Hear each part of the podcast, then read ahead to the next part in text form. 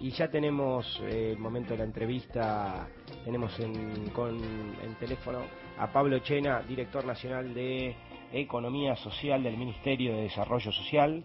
¿Cómo, Pablo? ¿Me escuchás? Sí, perfecto. Te habla Juan Francisco Martínez Pería y Amílcar Sala Soloño, acá el equipo este, de Ala Fuentes, en este bonus track que estamos haciendo, edición navideña. Bueno, ¿cómo te va? Esta mañana queríamos hablar con vos un poco sobre el plan Potenciar Trabajo. Comentanos un poco sobre este plan. Buen día. Buen día. Eh, bueno, el plan Potenciar Trabajo es un plan de justamente el Ministerio de Desarrollo Social que lo que busca es potenciar el trabajo en dos líneas. Una línea fundamental que es la economía popular, es decir, con un complemento de ingresos, que es la mitad del salario mínimo vital y móvil, más el fortalecimiento de unidades productivas que se van creando en el marco del programa, se busca fortalecer todo lo que son los, las unidades productivas y los emprendimientos relacionados con la economía popular, que es aquella economía que tiene como característica que las unidades productivas son desarrolladas por los propios trabajadores es decir, que no, no lo hacen a través de la relación de dependencia con un patrón, sino que lo hacen de manera independiente o en pequeños grupos asociativos que luego se pueden convertir en cooperativas. Hola Pablo, Amílcar acá. Eh, te quería hacer una pregunta, esto de, eh, justamente sobre la economía popular, ¿no? Eh, ¿En qué punto está la economía popular, que también puede, puede ser abierto a, a, diversas interpretaciones, vos la acabas de, puntuar en, en, un lugar. Eh, ¿En qué momento está la economía popular en, en, este, en estos años tan complejos, ¿no es cierto?, del sistema social en general eh, en nuestro país. Bueno, la situación es compleja porque es una economía que no termina de tener un reconocimiento total en la formalidad del Estado. Es decir, hoy está una parte de la economía popular, la gran mayoría, en la informalidad.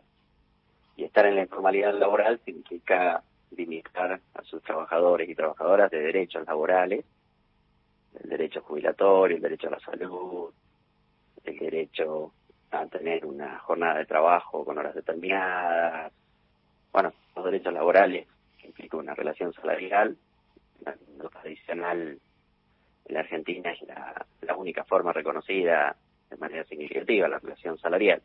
En el caso de la economía popular, como no hay un salario, hay un patrón, esos derechos que vienen asociados. Pablo.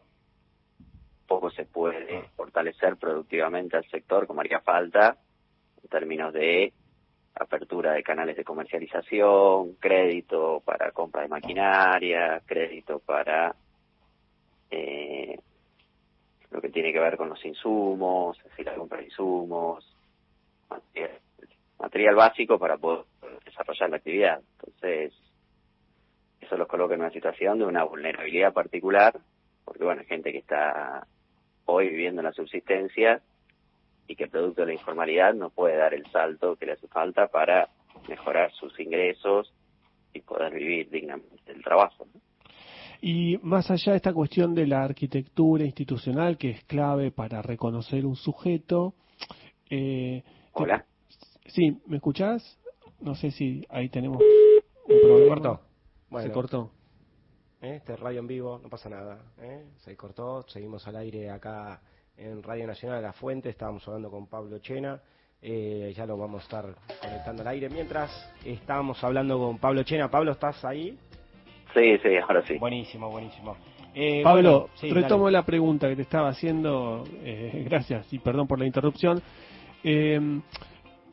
como bien comentabas, es una economía, la economía popular, que eh, su punto, digamos, casi característico y, por el cual, digamos, no, no, no, no, va ganando densidad social y proyecciones, es justamente la informalidad. Y yo te, quería enganchar esa cuestión de, de la informalidad o del reconocimiento institucional con también construirse en un actor que pueda eh, ser parte de las negociaciones eh, políticas de definición más general, ¿no? Si, si, ¿Cómo ves, digamos, la economía popular como, como un actor social y político que también defina cuestiones? Eh, así, medio rápida la respuesta porque se nos entrecruzó, pero digamos, eh, ¿hay también dimensión para eso? Bueno, la economía popular tiene su representación política en las organizaciones sociales del sector.